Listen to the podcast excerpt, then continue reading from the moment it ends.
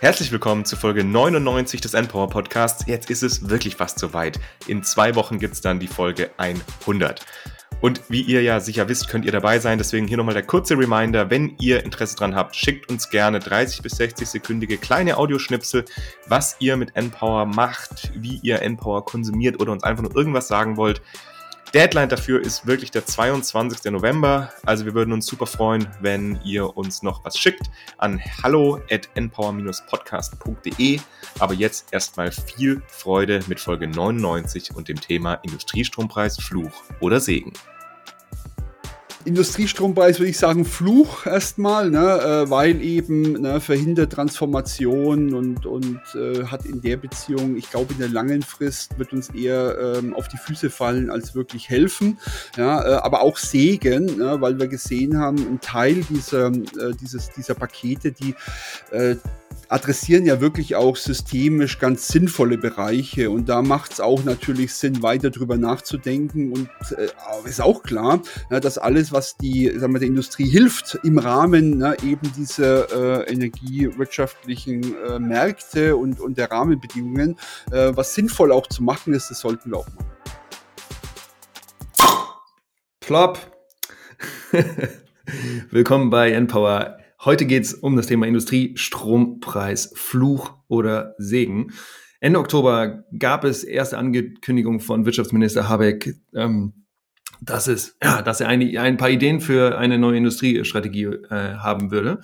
Und jetzt Anfang November, 9. November, 10. November, gab es tatsächlich, ähm, genau, ist es öffentlich geworden, dass wir einen Industriestrompreis bekommen. Und wir wollen in dieser äh, Episode darüber sprechen, ist das eine gute Idee, was ist es eine schlechte Idee, was ist eigentlich so ein Industriestrompreis und wie sieht die äh, Planung jetzt eigentlich aus. Und dafür sind wir natürlich nicht alleine, wir haben einen wunderbaren Gast und zwar ist er Inhaber des Lehrstuhls für Umwelt, Ressourcenökonomik und Nachhaltigkeit an der Ruhr-Universität Bochum. Er ist Vorsitzender der Expertenkommission zum Monitoring-Prozess Energie der Zukunft der Bundesregierung.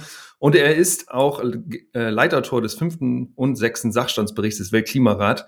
Und äh, er hat noch ganz viele andere Aufgaben. Und wenn ihr wollt, könnt ihr es auf seiner Webseite abchecken. Aber willkommen im Podcast, lieber Professor Dr. Andreas Löschel. Hi, Andreas. Hallo, einen schönen guten Morgen. Hi, Andreas, sag mal, ich habe dir jetzt drei Sachen genannt. Du bist Prof, du bist Vorsitzender der Expertenkommission und du bist Leitautor. Äh, was wäre dir noch wichtig, was die Audience wissen würde über dich, bevor wir gleich in den, in den, äh, genau, ins Thema reinspringen? Nein, äh, das ist doch alles super, ähm, dass ihr das schon so aufführt. Ähm, ich glaube, äh, was in dem Kontext natürlich eine wichtige Aufgabe ist, einfach, wir begleiten seit langem äh, in der Expertenkommission zum Monitoring der Energiewende die Energietransformation und ich, das scheint mir jetzt erstmal hier das Relevanteste zu sein. Ähm, Weltklimarat habe ich das Energiekapitel mitgeschrieben, na, aber das ist ja sehr global. Jetzt geht es ja doch um eine sehr deutsche Perspektive, auf eine europäische Perspektive. Äh, wie machen wir eigentlich weiter mit den Stromkosten für die Unternehmen. Wunderbar, genau. Und deswegen gibt es jetzt wie immer ein paar Entweder-Oder-Fragen von Markus. Ja, und zwar, du bist ja gerade auch im Homeoffice, Andreas, wie ich auch. Deswegen an dich die Frage, hast du eine externe Webcam oder eine, nutzt du die integrierte Laptop-Webcam? Ich habe eine externe Webcam. Okay, das habe ich mir schon gedacht. Sieht nämlich professionell aus. Okay. Du hast ja nicht nur diese eine Professorenstelle, du hast ja auch schon anderen äh, ja aktiv. Du bist auch sehr viel eben als Berater aktiv. Jetzt hat ja Julius auch gerade schon aufgeführt. Deswegen lieber Professor und Vorlesungen geben oder Beratungstätigkeit? Oh, ähm, ich komme jetzt gerade aus der Vorlesung, das hat viel Spaß gemacht. Äh, also äh, da hängt mein Herz schon sehr dran. Aber aktuell sind die Themen wirklich relevant. Wir sind ja in einer ganz schwierigen Phase. Ähm, also ich sag mal, in der Norma im Normalzeiten Vorlesung, äh, in diesen aktuellen Krisenzeiten wirtschaftliche Beratung.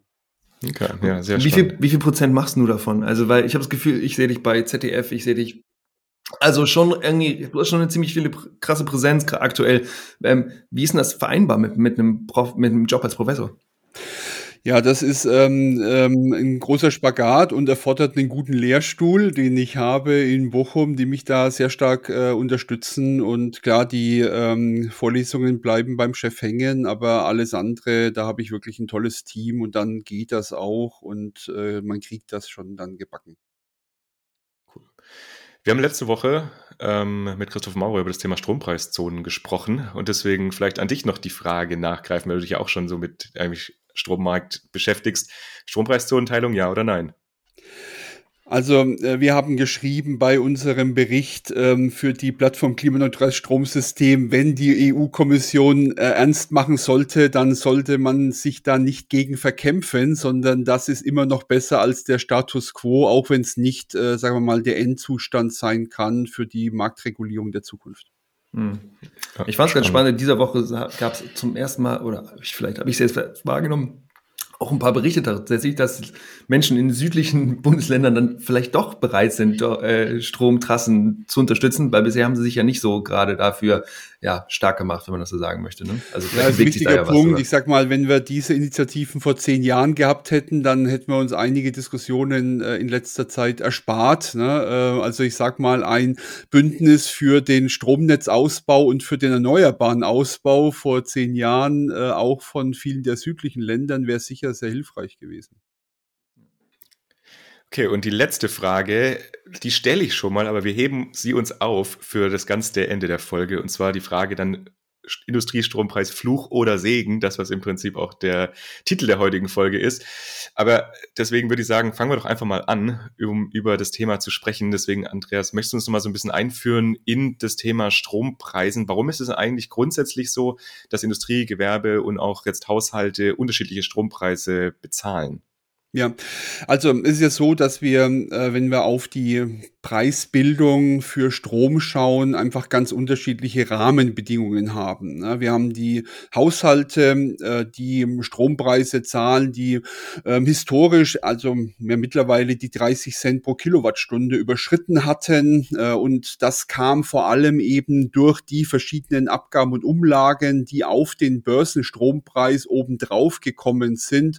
Also eben von der Stromsteuer über die EEG-Umlage und äh, über die die Netzentgelte und viele andere kleine Dinge, die dann noch mit draufkommen, Mehrwertsteuer, ähm, haben sich dann eben äh, die Preise für die Haushalte ja von, ähm, ich sag mal, Großhandelspreisen von fünf Cent äh, oder vier Cent oder drei Cent in der Vergangenheit eben auf bis zu 30 Cent äh, erhöht, weil diese ganzen anderen Komponenten über die Zeit immer weiter angestiegen sind. Wir haben eben großen ja, Bedarf am Ausbau der Netze, das wird umgelegt gelegt ähm, auf die Nutzer. Äh, das bedeutet, die Netzentgelte sind immer weiter angestiegen. Wir haben großen Ausbau an Erneuerbaren. Das war früher ein Förderthema, weil Erneuerbare eben teuer waren und man eine gewisse ähm, Förderung hier ihnen garantieren wollte und entsprechend musste man hier auch immer mehr zahlen, als man das eigentlich gedacht hatte. Zuletzt sieben Cent äh, pro Kilowattstunde für die äh, Förderung von Erneuerbaren.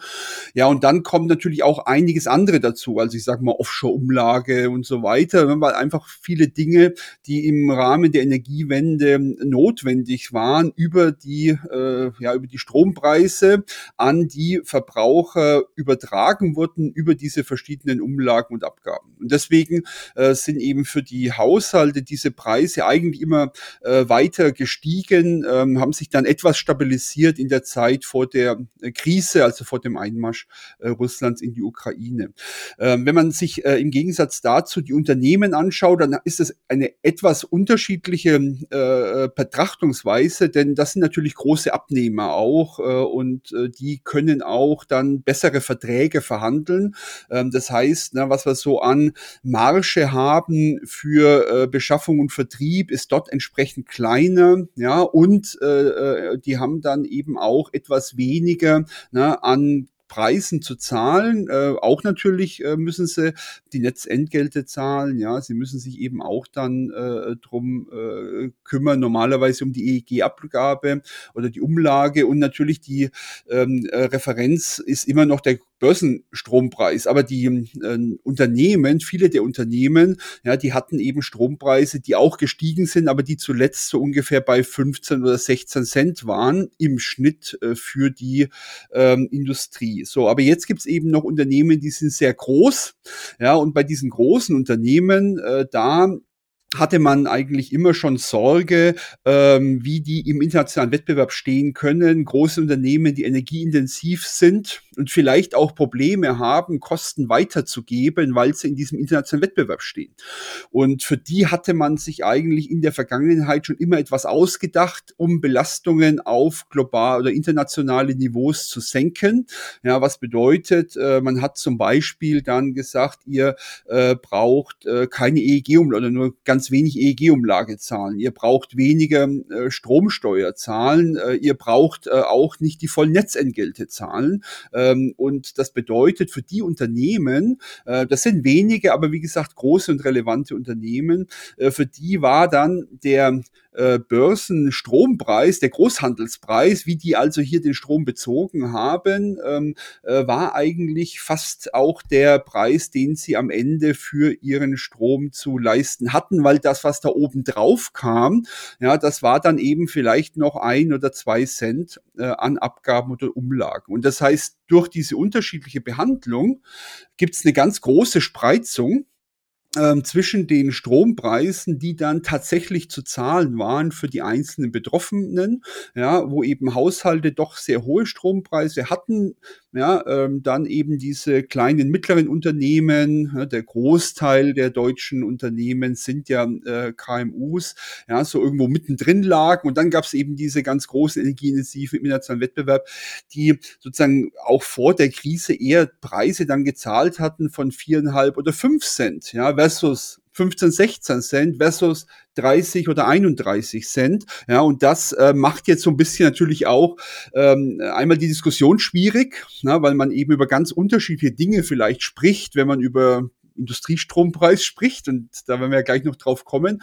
Ähm, aber es ist natürlich auch ein inhärentes Problem der Energiewende, na, weil eben Kosten für diese Energiewende auch sehr unterschiedlich verteilt sind. Na, und das ist ein Thema, was eben auch immer mitschwingt und auch in den Debatten, die wir jetzt haben, natürlich immer auch eine ganz wichtige Rolle spielt, also die Verteilungswirkungen ja, durch die Umlagen der Kosten der Energiewende. Ja, das ist ja so, also du sagst jetzt diese, gro diese großen Themen, das, ist, das sind wahrscheinlich äh, Firmen aus Chemieindustrie, Aluminiumwerke, Baustoffe und so weiter. Ne? Warum ist denn es so, dass wir in Deutschland solche, also es ist eine naive No-Brainer-Frage, aber ich frage sie, stelle sie trotzdem, warum ist es so, dass wir in Deutschland einfach höhere Preise haben, als jetzt zum Beispiel Chemieindustrieunternehmen, die in anderen Ländern, China, Indien, USW, äh, operieren? Was ist dort anders? Was haben die für einen Strom? Was beziehen die für einen Strom? Und was haben die vielleicht nicht an, an äh, an, an Zulagen oder Beilagen, also die die zusätzlich noch bezahlen müssen. Wo ist der Unterschied? Ja, also jetzt bei den Unternehmen, die du gerade angesprochen hast, da war der Unterschied gar nicht so groß. Ne? Also wenn man sich das im internationalen Kontext anschaut, da war man eigentlich ganz gut gelegen. Und dann muss man ja noch dazu sagen, die deutschen Unternehmen haben einen Vorteil, denn man darf ja nicht nur auf die Preise schauen. Ja, also wenn ich über Wettbewerbsfähigkeit spreche, dann ähm, vergleiche ich normal nicht Preise. Ne? Also wenn ich über äh, ähm, Löhne spreche, dann äh, oder über ähm, äh, Kosten für äh, Beschäftigung Beschäftigung, dann spreche ich nicht nur über Löhne, ne, sondern über Lohnstückkosten. Das heißt, ich überlege auch, wie ähm, effizient ist eigentlich der Arbeitseinsatz, ja, und welche Wertschöpfung wird eigentlich generiert. Das muss ich ja mitdenken. Und Deutschland war eigentlich sehr gut, ähm, auch äh, in, darin, ähm, ich sag mal, mit Energie effizienter umzugehen als der Rest und auch eine höhere Wertschöpfung zu schaffen. Wenn man sich das anschaut, sieht man ähm, in vielen Bereichen auch, ähm, da sind die Mengen teilweise zurückgegangen gegangen, aber die Wertschöpfung ist gestiegen. Wir haben uns also sehr stark fokussiert, auch in diesen Bereichen, auf wertschöpfungsintensive Unternehmen. Das bedeutet, mit Preisen kann man dann viel besser umgehen, weil sozusagen die Energiestückkosten äh, auch wettbewerblich sind im internationalen Vergleich, sonst wäre man ja auch, ich sag mal, nie äh, Exportweltmeister oder hätte nicht große Erfolge in diesen Unternehmen. Ähm, das heißt, man konnte dann sowohl auf der Preisseite bei den Großen eigentlich immer mithalten, ja, und bei denen, die mehr gezahlt haben, also die ganzen KMUs, über die ich vorhin gesprochen habe, die haben schon immer viel mehr gezahlt, aber die haben das dann wettgemacht ähm, durch gute, innovative Produkte, ja, äh, die eben gefragt waren und wo man eben dann auch mit höheren Preisen umgehen konnte und äh, entsprechend wettbewerblich auch am Markt war. Aber ist da nicht auch eine Verknüpfung eigentlich zwischen diesen kleinen KMUs und den großen Unternehmen? Also ich denke jetzt, dass ja auch manche davon vielleicht ja auch weiß nicht, Produkte herstellen für die größeren Unternehmen, beispielsweise für jetzt Aluminium, Stahl, was auch immer. Also dass dann KMUs auch Anlagentechnik oder sowas bereitstellen oder ist es dann, dass das nicht so stark ins Gewicht fällt wie eben die eigentliche Energiepreise in den jeweiligen Sektoren da? Ja, also es gibt natürlich auch, da haben wir auch verschiedene Studien dazu gemacht, sowas wie indirekte Energiekosten. Das ist ja auch ein ganz spannendes Thema, wenn wir jetzt über die Strompreiskompensation sprechen. Die greift nämlich gerade da an. Ne? Es gibt eben viele Bereiche, ähm, die sozusagen indirekt betroffen sind ne? durch hohe Energiepreise, weil das sozusagen in den Vorprodukten steckt. Ne? Und ähm, das ist ein Thema natürlich, äh, wo man genau hinschauen muss. Einmal, wenn es ein internationales Thema wird, das ist dann die ganze Diskussion, äh, gibt es unterschiedliche CO2-Preise global, ja, und äh, gibt es eben Regionen, die wenig CO2-Preise aufschlagen. Dadurch natürlich wird auch der Strom günstiger, ja, und äh, dadurch einen Wettbewerbsvorteil dann haben durch Nutzung von fossilen Energieträgern. Ja, aber es gibt auch, wie gesagt, allgemein, ja, äh, diese äh, erweiterte Betrachtung, dass wir in vielen Bereichen einfach das Durchschleifen von Kosten haben, die irgendwo anders anstehen äh, und die natürlich dann auch eine Rolle spielen können. Äh, ähm, jetzt vielleicht weniger als Vorlieferanten äh, von diesen energieintensiven Unternehmen, aber natürlich in ganz an, in ganz vielen Bereichen, ja, werden eben Kosten weitergegeben. Also einer der Gründe, warum viele Unternehmen eben äh, auch äh, mit hohen Energiepreisen umgehen können, ist, dass sie Kosten weitergeben können an die Konsumenten, ja, äh, an ihre Nachfrager. Und das können sie dann eben tun, wenn sie gute Produkte herstellen, ja, äh, die entsprechend gefragt sind und wo man auch solche Kostenweitergaben machen kann. Ähm, und das heißt, ne, die äh, für viele sind hohe Energiekosten dann in gewisser Weise durchlaufende Kosten oder jedenfalls, wenn sie nicht voll davon betroffen. Das ist ja der Grund, äh, warum man zum Beispiel ähm, bei der bei den Stromproduzenten die freie Vergabe von CO2-Zertifikaten weggenommen hat, sozusagen. Wenn wir gesagt haben, das ist für euch sowieso ein Durchlauferkostenbestandteil, ihr gebt das ja sowieso in den Strompreisen weiter, die bleiben nicht bei euch hängen, sondern die bleiben in letzter Instanz beim Kunden hängen. Ja, und äh, vor dem Hintergrund muss man eben auch da genau hinschauen, was ist sozusagen die Kostenbelastung, die in den Unternehmen bleibt. Ja, und was geht eigentlich weiter ne, über die äh, Verschiebungen entlang der Wertschöpfungskette? Ja. Du hast gerade ganz viele Sachen schon ange angemerkt. Lass uns doch mal strukturiert darauf eingehen, wie eigentlich in der Historie ähm, Preise niedrig gehalten wurden für KMUs und für große Unternehmen. Also wir hatten zum Beispiel, du hast angemerkt, du hast gesagt, äh, zum Beispiel keine EEG-Umlage für Industrieunternehmen. Du hast äh, angesprochen Strompreiskompensation. Das ist die Überwälzung indirekter CO2-Kosten, der aus den CO2-Emissionshandelsbepreisungen auf den Strom erwächst. So, dann haben wir, wenn ich es richtig gelesen habe, auch Stromsteuerentlastung für produzierendes Gewerbe und der Land- und Forstwirtschaft auf 1,537 Cent. So, kannst du da, kannst du das vielleicht nochmal strukturieren? Du musst nicht alles sagen, aber so, was sind, was sind so die größten Punkte gewesen in den letzten 10, 20 Jahren, wo der Staat ja dafür gesorgt hat, dass Stromkosten ohnehin schon nicht ganz so hoch sind für Industrie und KMU? Ja, du hast ja schon aufgezählt. Also das sind alles äh, richtig große Brocken eigentlich gewesen, wenn man sich das mal anschaut. Ähm, äh, das sind natürlich auch manche Dinge sehr dynamisch. Also ich sag mal bei der EEG-Umlage, äh, ich sag mal, da haben wir ja angefangen äh, mit der Kugel Eis oder so, ja mal. Trittin, ne? Ähm, ja, genau. Ja, und dann ist es natürlich so ein bisschen aus den Händen gelaufen. Und da muss ich ja immer vor dem vor Auge halten. Die Strompreise waren lange Zeit in Deutschland eigentlich niedrig. Es ist ja nicht nur Deutschland, wir sind ja in europäischen äh, Strom, äh, im europäischen Strombinnenmarkt, äh, auch im Handel dann mit anderen Ländern. Der Strom war eigentlich äh, in den letzten Jahren recht günstig. Ähm, und äh, dann, wenn man eben Preise hatten, die gingen ja manchmal runter auf zweieinhalb oder drei Cent pro Kilowattstunde auf den äh, Großmärkten. Wir hatten einfach viel Strom, ja, weil wir haben noch die ganze fossile Erzeugung gehabt. Ne? Wir haben immer weiter Erneuerbare zugebaut. Also Strom war einfach sehr günstig. Ja. Äh, ähm, und das ändert sich jetzt. Ne? Wir gehen aus der fossilen Erzeugung raus ne? ähm, und haben eben da auf der Angebotsseite alle möglichen Beschränkungen. Und die Nachfrage steigt eben so stark. Also ne, Strom wird teuer. Ähm, aber wenn man das mal in Vergleich dann setzt äh, zur EG-Umlage, ne, dann sieht man, das sind sieben Cent ja, die praktisch draufgesetzt werden oder weggenommen werden. Das heißt, das sind wirklich massive Größenordnungen, die das dann später mal wurde.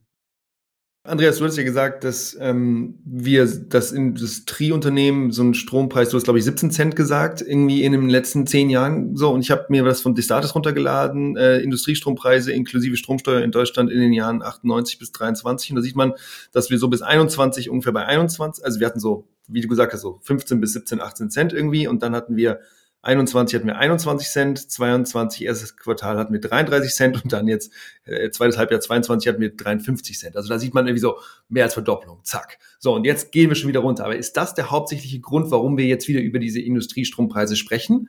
Ja, nein? Oder welche, an, welche anderen Gründe gibt es? Warum ist das auf einmal so ein heißes Thema wieder geworden? Ja, also ähm, ich glaube, wir sprechen schon seit 20 oder mehr Jahren eigentlich ähm, über die Energiekostenbelastung in Deutschland. Das ist eigentlich ein Thema, was äh, mit der Förderung der Erneuerbaren in den 2000er Jahren Einzug gehalten hat. Und ich kann mich gut an viele Diskussionen erinnern, gerade als wir diesen ganz starken Ausbau hatten, ähm, der äh, PV zum Beispiel Ende der 2000er Jahre, na, dass man da einfach ähm, sich große Sorgen gemacht hat über die Kostenbelastung. Und das hat sich eigentlich seitdem gehalten.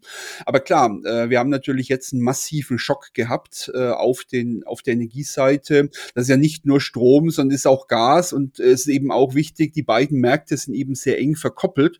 Das heißt, der Gasschock, Gaspreisschock hat eben durchgeschlagen auf den Strommarkt und hat dort die, die Preise nach oben getrieben. Und das heißt, das äh, ist ein, jetzt eine Verstärkung einfach, ne, nochmal einer Diskussion, die eigentlich schon länger da war äh, und die jetzt nochmal richtig nach oben gegangen ist. Die Zahlen, ähm, hast du gesagt, die schauen jetzt wieder anders aus. Ne? Also äh, ich sage mal, bei, wenn man jetzt aktuell einen neuen ähm, Stromvertrag als Haushalt abschließt, dann hat man sogar wieder günstigere Preise als noch vor der Krise. Ähm, also da ist doch äh, wieder einiges nach unten gegangen. Äh, aber auf der, das Problem ist, man hat auf der Abgabenumgabe Umlagenseite einiges getan, aber der Börsenpreis, so wie ich es vorhin beschrieben habe, der ist eben substanziell höher, der ist doppelt so teuer ja, und der wird auch so längere Zeit bleiben. Und das ist, glaube ich, das grundsätzliche neue Problem. Ja. Es ist eben nichts mehr, was man so mit Abgaben, Umlagen und, und, und staatlichen äh, Interventionen so einfach hinbekommen kann, weil einfach die Marktpreise jetzt als Basis sozusagen für die Preiskalkulation so viel nach oben gegangen sind. Ist das im Vergleich zu anderen Ländern aber auch so? Also vielleicht eine spannende Frage. Wir haben ja vorhin drüber gesprochen, warum sind jetzt eigentlich in Deutschland die Preise höher als in anderen Ländern? Aber ist das auch langfristig dann noch so? Also dass wir langfristig auch in Deutschland einfach höhere Preise haben werden? Ja, das äh, nach meiner Meinung wird das langfristig so sein. Also erstmal ähm, ist es in allen Ländern so, äh, in unterschiedlichem, in unterschiedlichem ähm, Ausmaß ja. Also wenn man sich anschaut, in den USA zum Beispiel haben sich Gaspreise praktisch nicht verändert. Ne? Das heißt, die Rahmenbedingungen äh, für die Strommärkte haben sich nicht verändert und entsprechend sind die eigentlich durch die komplette Krise durchgegangen, ohne dass sich Energiepreise wirklich auch äh, hier abgewandelt hätten. Und wenn ich sage, vorher vorher war man mit denen pari, dann ist es man heute eben nicht mehr. Ja, ähm, in Europa ähm, sehen wir aber, dass viele Länder eigentlich diese Entwicklungen hatten, ne, weil wir eben auch über so einen europäischen Markt in der, in, in der, im Austausch auch stehen. Da entkoppelt man sich nicht vollständig. Das heißt, da sehen wir recht ähnliche Entwicklungen, wenn man nach Polen oder in andere Länder schaut, mit der Ausnahme von Frankreich. Äh, Frankreich hat eben schon relativ äh, früh ne, eine sehr starke Subventionierung auch äh, der Unternehmen durchgesetzt. Das heißt, ähm, da hat man kaum kaum jetzt ein Vorher-Nachher-Unterschied. Äh, da blieben die Strompreise günstig. Aber für alle anderen gilt es schon auch. Ne? Die haben schon auch große Herausforderungen durch hohe Strompreise gehabt. Okay. Und in den Ländern gibt es ja, äh, glaube ich, auch durchaus unterschiedliche Subventionen, ne? um die Preise da auch niedrig zu halten. Genau, aber das Problem da natürlich ist, und das ist ganz wichtig, ist die Reaktion sozusagen auf diese Preisschocks war eben sehr unterschiedlich. Das heißt, in einigen Ländern hat man direkt in den Strommarkt eingegriffen, also Beispiel Spanien, da hat man direkt sozusagen Gas subventioniert, damit der Strompreis nach unten geht, weil er eben ja, am Gaspreis hängt, weil das Kraftwerk, das den Preis setzt, häufig ein Gaskraftwerk ist. Aber das ist nach jedenfalls der Meinung der meisten Ökonomen einfach ein schwieriges schwieriges Vorgehen, ne, weil die hohen Gaspreise, die sind ja einfach ein Reflex von Knappheiten, die da sind. Ne, und das bedeutet, ohne diese hohen Gaspreise kriegen wir eben Angebot und Nachfrage nicht zusammen. Und äh, das gilt natürlich auch beim Strom. Ne. Es ist eben so, dass wir Nachfragen haben, die ohne diese Gaskraftwerke äh, in der Vergangenheit nicht hätten gedeckt werden können. Und die waren eben so teuer. Ja, und das jetzt zu subventionieren wäre eigentlich die falsche Antwort, weil man dann das Problem ja verstärkt ne, ähm, ähm, und äh, eigentlich noch größer macht, als es eigentlich schon ist. Hm. Da lass uns doch jetzt mal darüber sprechen, wie die, wie, welche Lösung denn jetzt eigentlich gefunden wurde. Also wenn jetzt die, äh, genau, wenn der Plan jetzt rauskam, äh, in da November, 9., 10. November, äh, genau, wie, wie ist das Ding denn strukturiert jetzt, Andreas? Also was kommt auf uns zu oder was ist denn jetzt eigentlich geplant? Ja, also wir haben, äh, denke ich, jetzt erstmal natürlich verschiedene äh, Teile, die hier gedacht werden und die, glaube ich, zusammen irgendwo eine, eine Perspektive eröffnen sollen. Und ich denke, bevor man jetzt ähm, startet ähm, mit den verschiedenen staatlichen Maßnahmen, ähm, ist, glaube ich, nochmal wichtig zu betonen, dass es eigentlich zentral ist, dass man die Preise auf dem Großhandelsmarkt runterbekommt. Ja, das ist ganz wichtig. Das heißt, äh, überlegen, wie kann ich das Angebot möglichst ausweiten, ja, oder die Nachfrage entsprechend durch Effizienz oder anderes nach unten bringen. All das nimmt Druck sozusagen ne, äh, von den Strompreisen in der längeren Frist, also Ausbau Erneuerbare und so weiter.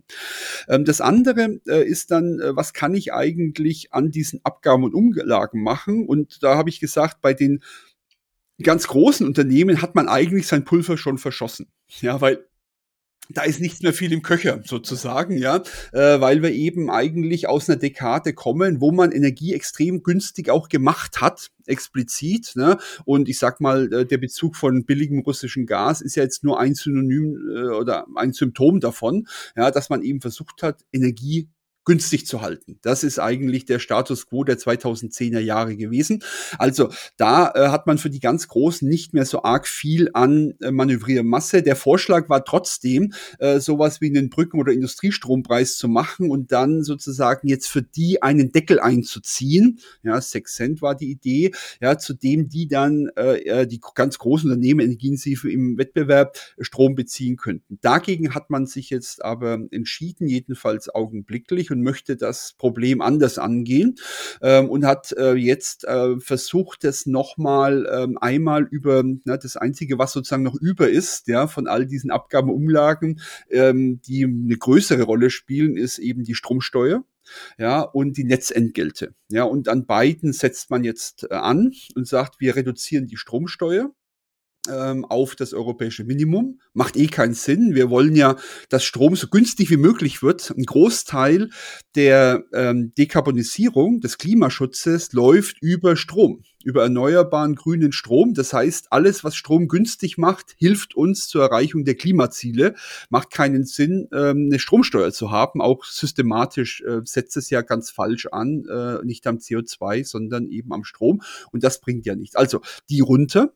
Ähm, und das zweite sind die Netzentgelte. Da haben wir auch eine Lösung, wo wir eben durch den Ausbau der Erneuerbaren massive Ausbaubedarfe für die Netze haben. Ne? 20.000 Kilometer im letzten Netzentwicklungsplan. Das wird, wie gesagt, umgelegt und jetzt tritt da auch äh, zunehmend der Staat ein und gibt Geld in die Finanzierung. Ja, und das bedeutet, es wird weniger dann auf den Rest umgelegt und das bedeutet, die Netzentgelte sinken oder steigen nicht so stark. Das sind die zwei größeren Dinge, die überhaupt noch da sind, nachdem man richtigerweise die EEG-Umlage eben anders finanziert hat. Ne? Und das sind auch die ähm, Teile, die da erstmal eine große Rolle spielen. Und dann ähm, gibt es einen dritten Baustein, und äh, dieser dritte Baustein, ähm, äh, das ist eben die Strompreiskompensation. So, und da ähm, muss man dazu sagen, das ist eigentlich auch eine sehr starke Entlastung für Unternehmen. Ja, das kommt jetzt drauf an, was man, äh, was man herstellt, ähm, gedacht eben als Vehikel für Unternehmen, die durch hohe CO2-Preise im Emissionshandel indirekt äh, belastet werden, ja, ähm, und die eben nicht freie Zertifikate bekommen konnten. Das war ja die Art, wie man die äh, Unternehmen, die direkt sozusagen an den Energiekosten hängen, entlastet. Und die bekommen Unternehmen seit einiger Zeit. Das sollte eigentlich auslaufen. Ja, das, das ist das Grandfathering, von dem du sprichst, oder? Ja, das eine ist das Grandfathering, das ist, das ist sozusagen äh, im Strombereich zum Beispiel sowieso schon ausgelaufen, ja, äh, und in anderen Sektoren läuft das jetzt über die nächste Dekade aus, aber auch die Strompreiskompensation sollte eigentlich beendet werden. Ja, und Strom, die Strompreiskompensation, die hängt jetzt sozusagen ab äh, von dem, ja, ich sag mal, Produktbenchmark, also na, wie viel steckt da sozusagen an CO2 irgendwie dann indirekt drinnen, ne? Und wie hoch ist der CO2-Preis? Und dann kompensiere ich sozusagen und nehme was weg vom Strompreis, ja?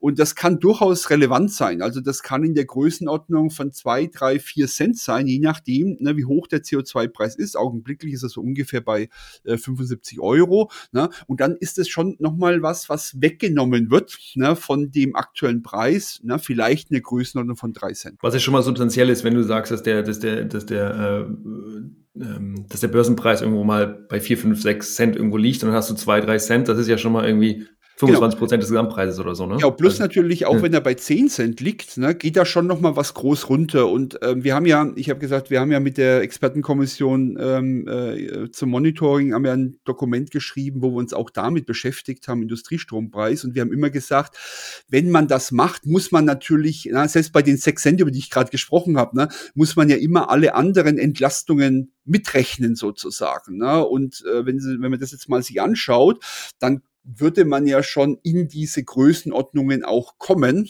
ja, äh, äh, wo eben hier vom Markt nochmal was runtergenommen wird über diese Strompreiskompensation. Und das sollte eigentlich auslaufen. Das hat man jetzt verlängert. Ja, und jetzt kann man da unterschiedlich draufschauen. Ne? Man kann eben äh, entweder sagen, da hat sich ja gar nichts getan, weil die großen Unternehmen, äh, die zahlen ja sowieso keine Stromsteuer ja, äh, in dem Maße.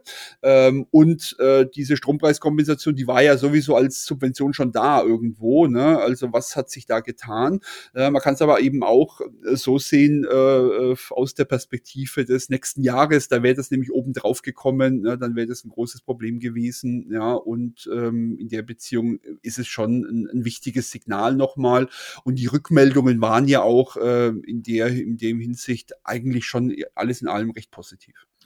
Du hast gesagt, es gibt jetzt diese drei, drei Ein, Ein, Einheiten, wenn man sagen will, sowas. Einmal ähm, die, die Reduzierung des Strom, der Strom, des Stromsteuer, dann hast du die, äh, die Netzentgelte und dann hast du diese Strompreiskompensation. Äh, Lass uns zu dem ersten Punkt nochmal gehen. Du hast gesagt, du würdest auf das, da wird die Stromsteuer auf das europäische Minimum gesetzt. Das ist, wenn ich es richtig gelesen habe, 0,05 Cent. Wie ist denn das in anderen Ländern? Machen andere Länder in Europa das auch schon? Oder ist jetzt Deutschland eines der ersten Länder, die sagt, okay, wir gehen, auf, wir gehen auf das komplette Minimum, was von der EU erlaubt ist? Nee, da gibt es sehr unterschiedliche, ähm, da gibt sehr unterschiedliche Herangehensweisen, aber Deutschland war schon eher obendran sozusagen am Rand, auch im europäischen Vergleich. Ähm, also das ist eigentlich etwas, was aus meiner Sicht schon immer, schon immer sinnvoll war ähm, und äh, vor dem Hintergrund auch ähm, äh, wirklich ähm, eine gute Maßnahme eigentlich ist, weil es eben darum geht, Strom günstig zu machen. Ja, und ähm, wir, wir brauchen günstigen Strom und systemisch hat das keinen Sinn gemacht. Also das eine gute Maßnahme. Vielleicht noch dazu die kurze Frage: ähm, Hat es dann oder gilt es dann für alle äh, Unternehmen und produzierendes Gewerbe? Also ist es allumfassend? Weil ich hatte auch was gelesen, was ja eher so diese Strompreiskompensation ist, dass die ja nicht für alle dann gelten soll. Aber diese Steuersenkung gilt quasi für alle. Genau, die soll jetzt schon breit gelten. Ne? Die hat nur sozusagen unterschiedliche Auswirkungen, je nachdem, ne? äh, ob ich eben schon äh, einen reduzierten Satz hatte, ne? also weil ich über Spitzensteuerausgleich eben da schon reduzierte Sätze hatte oder eben nicht. Ja? Und wie gesagt, äh, für die Haushalte soll es nicht gelten. Ja, ähm, die haben das auch noch stehen. Wäre auch eine wichtige Sache, darüber nachzudenken. Äh, jetzt natürlich nach dem Bundesverfassungsgerichtsurteil äh, umso schwieriger, ne? aber systemisch ne, wären eigentlich die Haushalte auch dran. Ja, ähm, die Unternehmen haben häufig schon einen reduzierten Satz gehabt. Ne? Also die haben schon gar nicht die volle Stromsteuer über zwei Cent gezahlt, sondern hatten schon eher einen halb Cent. Ne? Äh, und die noch größeren, ne, die hatten äh, nochmal einen reduzierten Satz. Äh, und deswegen ist eigentlich einfach da die Entlastungswirkung unterschiedlich für die Einzelnen. Ähm, aber wie gesagt, ähm, ist auch eine unterschiedliche Betroffenheit so ein bisschen ne, zwischen Haushalte, äh, KMUs und diesen energieintensiven im internationalen Wettbewerb. Also das kann man schon äh, rationalisieren, glaube ich. Ja. Habt ihr das auch ab, abgeschätzt, wie viel Steuereinnahmen dann da irgendwie dadurch fehlen? Weil du hast jetzt gerade angesprochen, wir hatten da auch noch nicht drüber gesprochen, jetzt bei uns im Podcast über das äh, Urteil vom Bundesverfassungsgericht, dass da jetzt ja wirklich eine Lücke auch irgendwie im Haushalt klafft, was diesen Klima- und Transformationsfonds angeht. Kann man da eine Aussage darüber treffen, wie viele Steuereinnahmen da fehlen, die man vielleicht dann in andere Bereiche reinstecken könnte? Ja, also es gibt verschiedene Abschätzungen. Ähm, muss man natürlich immer ein bisschen vorsichtig sein, aber ich sage mal, bei der Stromsteuer, da geht man so ungefähr von drei Milliarden aus. Ja, ähm, ich sag mal, bei der Strompreiskompensation, ja, da dürfte es ungefähr auch dasselbe Niveau haben, vielleicht sogar ein bisschen mehr, ne, ähm, je nachdem, wie weit diese Ausweitung des, ähm, des Kreises ist, was an, ähm, an Subventionen reinläuft.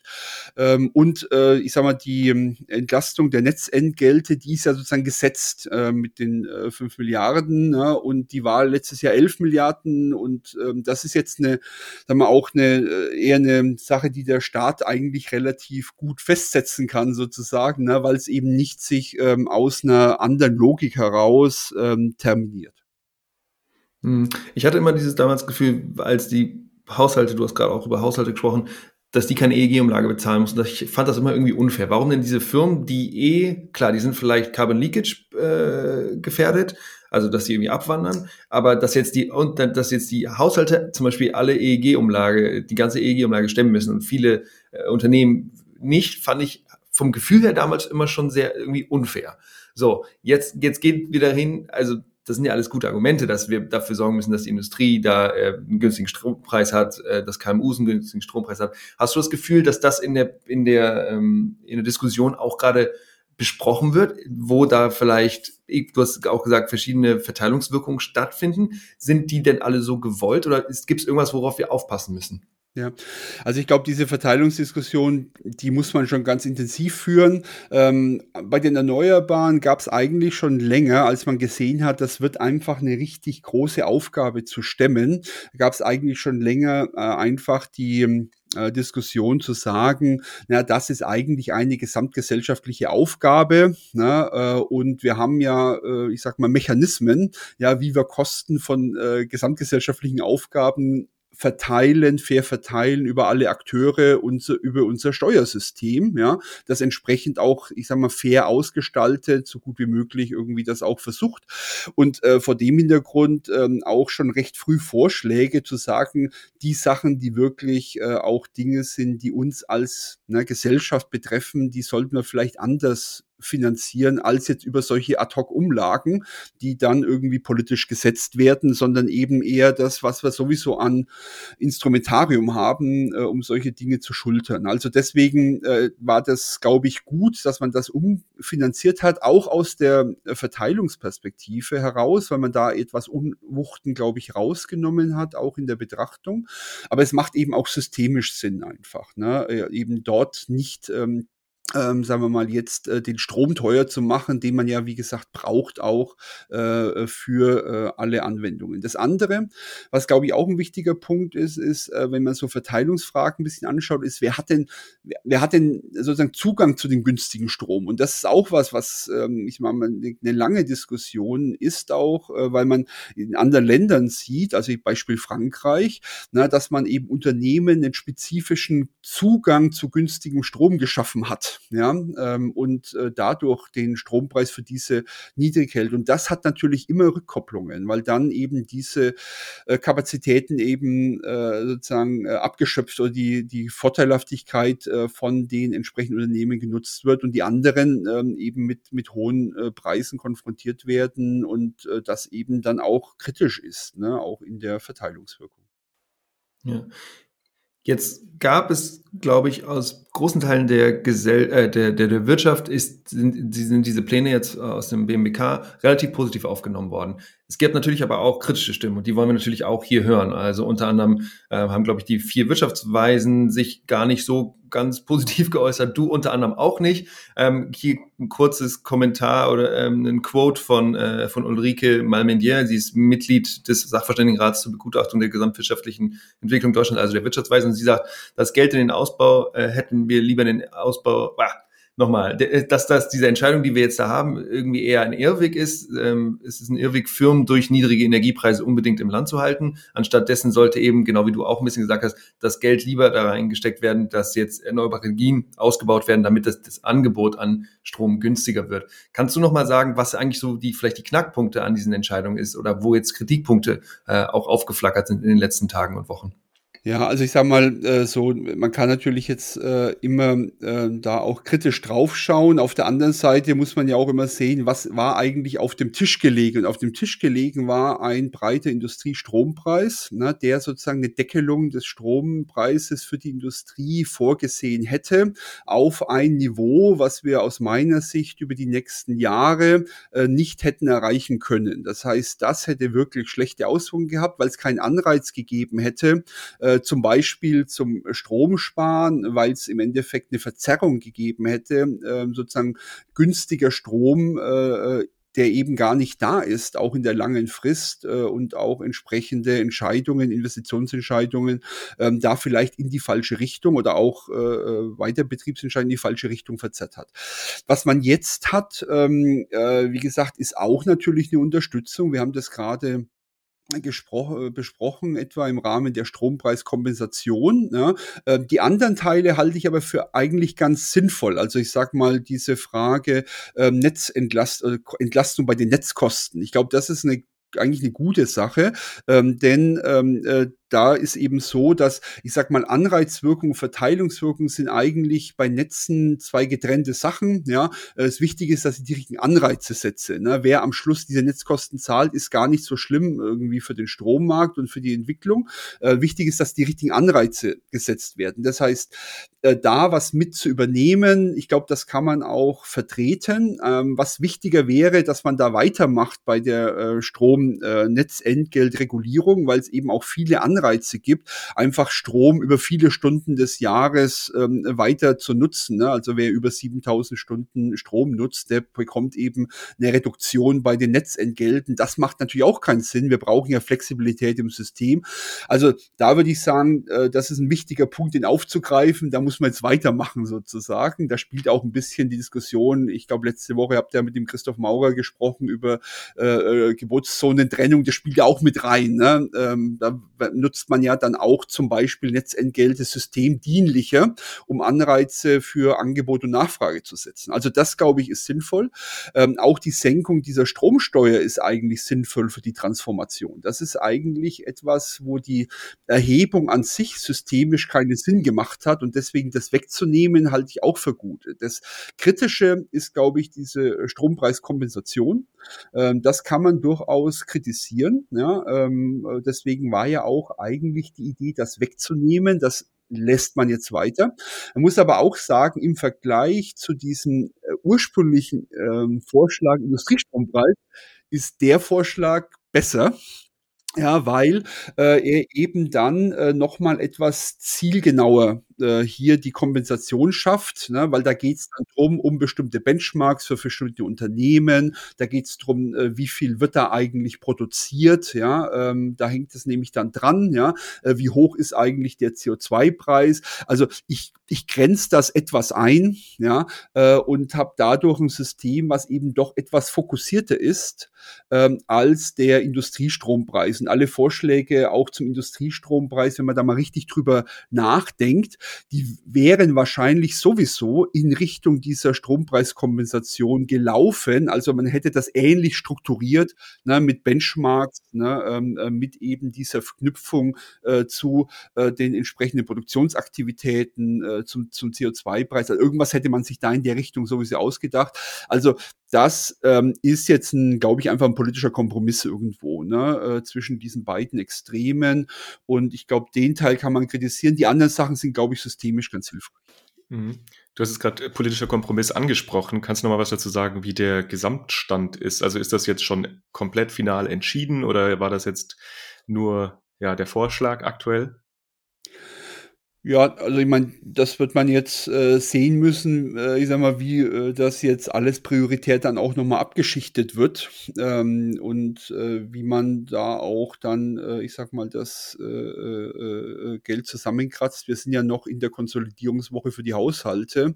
Ähm, ich würde jetzt aber schon denken, dass das auch so äh, kommen wird. Man muss natürlich dann trotzdem auch nochmal mit der Kommission sprechen. Also das ist ja dann Beihilfe relevant. Ähm, ich habe gesagt, Strompreiskompensation ist, ist ja bis, läuft ja bisher. Jetzt hat man die aber verändert. Das heißt, man muss schon nochmal iterieren mit der Kommission auch. Das kann man nicht einfach so machen, sondern äh, da wurden ja auch ein paar Sachen auch nochmal angepasst.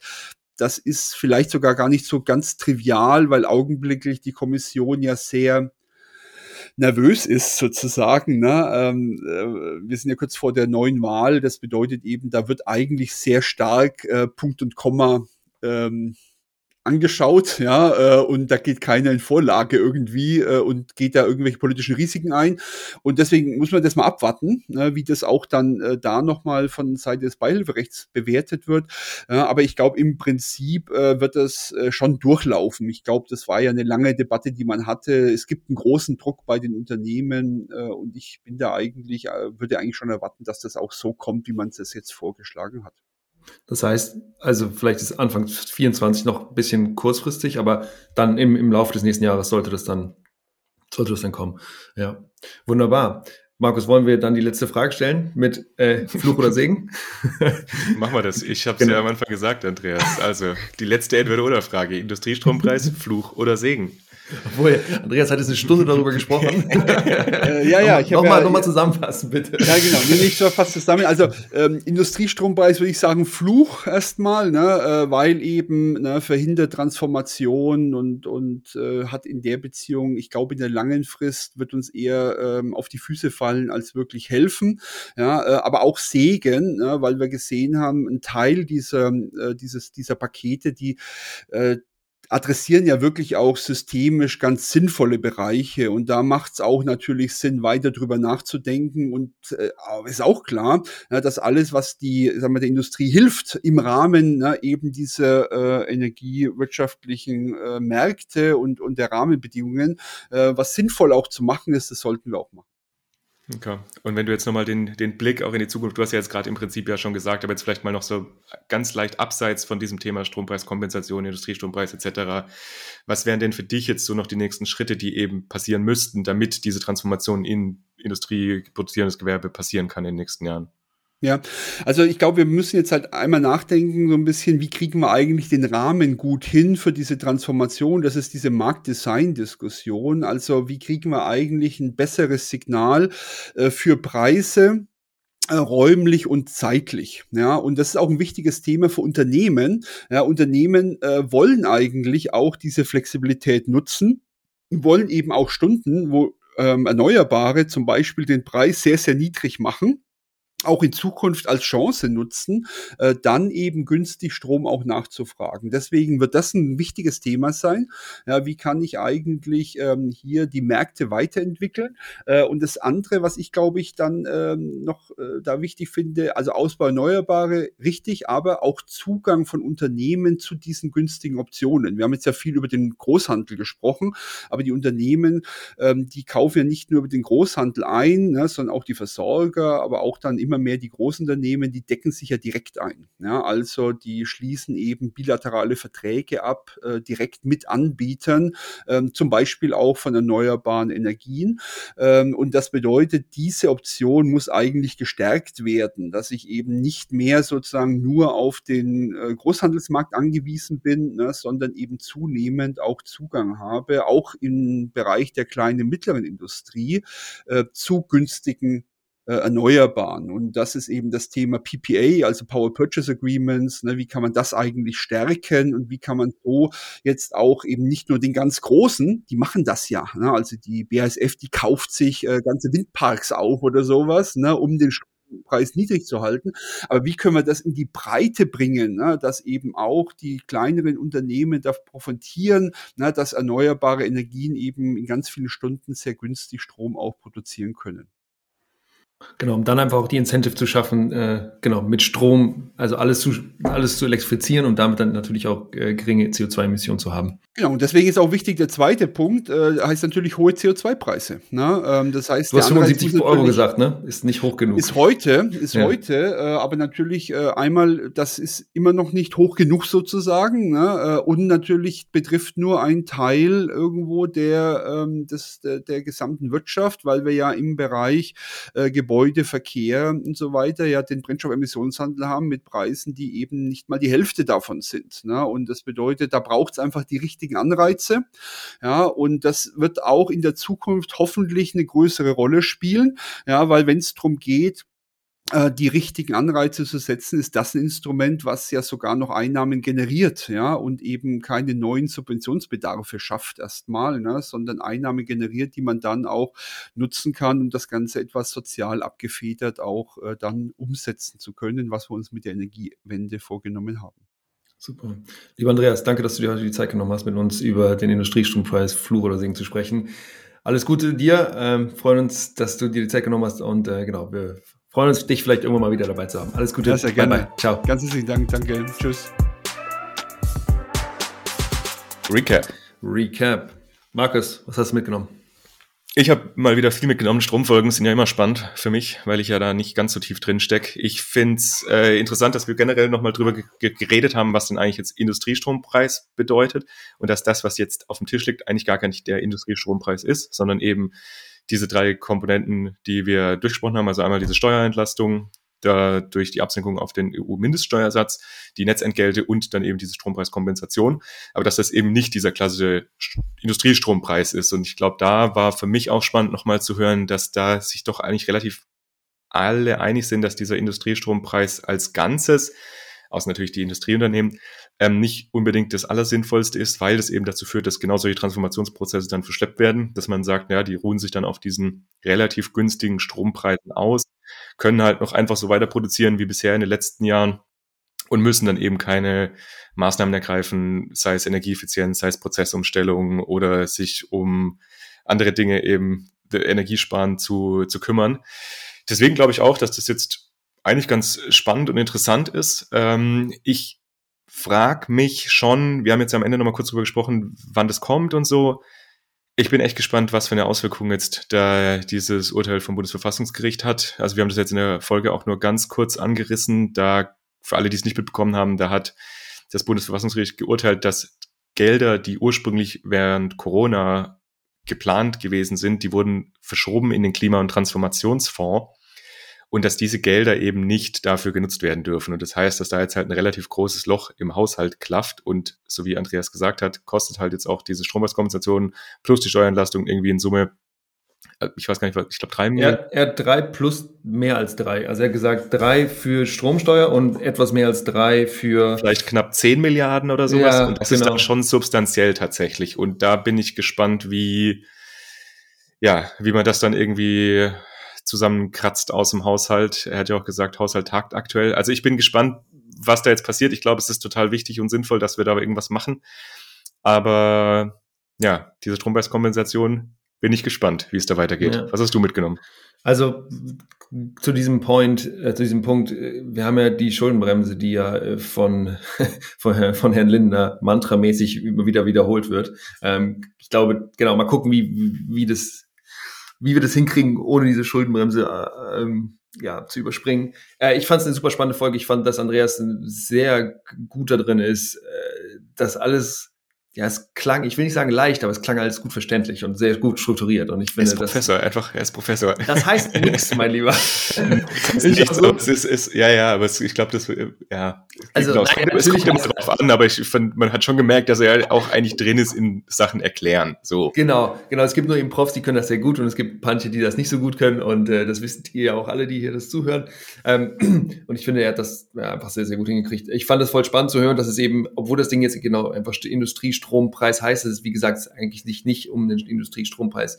Ähm, dreht, sondern dass eigentlich die Faktoren, die den Industriestrompreis bedingen, angepasst wurden und dass wir eben da eine genau, geringere Stromsteuer ähm, und so weiter jetzt haben werden. Ähm, ich habe mich auch gefragt, wie wir das eigentlich gegenfinanzieren. Ähm, und ich hatte früher mal dieses Gefühl, habe ich glaube ich auch angesprochen, dass zum Beispiel, dass die EEG-Umlage nur von den Haushalten getragen und ich fand das schon irgendwie unfair und diese Verteilungswirkung. Und da bin ich mal sehr gespannt, was wir da jetzt auch für Verteilungswirkung haben werden. Was ich aber gut finde, ist, dass es eben nicht nur für jetzt die Top 20, 30 großen Unternehmen gilt, sondern dass es eben tatsächlich breit für KMUs gilt. Die Frage ist natürlich da immer, es gibt da ein paar, die irgendwie äh, Zombie-Unternehmen, die gerade nur noch am Leben gehalten werden, weil es eben dann günstige Preise zum Beispiel gibt. Und es gibt andere, denen das, die eben innovativ sind und die dann eben ähm, ja vielleicht ihre Stellung im globalen Markt ausbauen können. Also das ist, das ist schon ein bisschen Gießkanne, ähm, aber insgesamt finde ich den Incentive gut, dass wir Strom günstig machen wollen, einfach damit diese Unternehmen auch darüber nachdenken, tatsächlich mehr Strom zu nutzen und eben alles zu elektrifizieren, weil das der Weg Richtung eines dekarbonisierten Energiesystems in Deutschland und der Welt ist. Und da sind solche an äh, solche Ansätze, glaube ich, richtig und wichtig. Mal gucken, wann das jetzt genau, wie du gesagt hast, umgesetzt wird. Schauen wir mal. Ja. Aber wir können ja nochmal ein Update machen, wenn wir dann was wissen. Oder vielleicht Machen auch. Äh, vielleicht, unseren, schon, genau, vielleicht ja schon in zwei Wochen. Genau, in unserer, in unserer äh, First Year äh, äh, Episode. Genau, ihr Lieben. Stimmt, das, die haben wir auch noch. Die haben wir auch noch. genau. Ja. Guti, das war's von uns, ihr Lieben. Schön, dass ihr dabei wart. Wir hören uns in zwei Wochen wieder. Äh, ich habe tatsächlich heute mal wieder auf Discord was gepostet ähm, nachdem da nur so gar nicht so mega viel drauf los war. Ähm, ich werde da wieder ein bisschen besser und aktiver werden in den nächsten Wochen. Markus, du auch? Auf jeden Fall, auf jeden Fall. Ich, ich nehme es mir, ich nehm's mir ganz fest vor. Ja, nee, ich meine, und nächste in zwei Wochen ist die hundertste. Da müsst ihr reinhören alle. Das ist ja logisch. Ja, genau. Die hundertste. Ich freue mich drauf. Großes Jubiläum. Wir machen eine große Party. Geburtstag. Markus, mach's gut. Ciao, ciao. Ciao.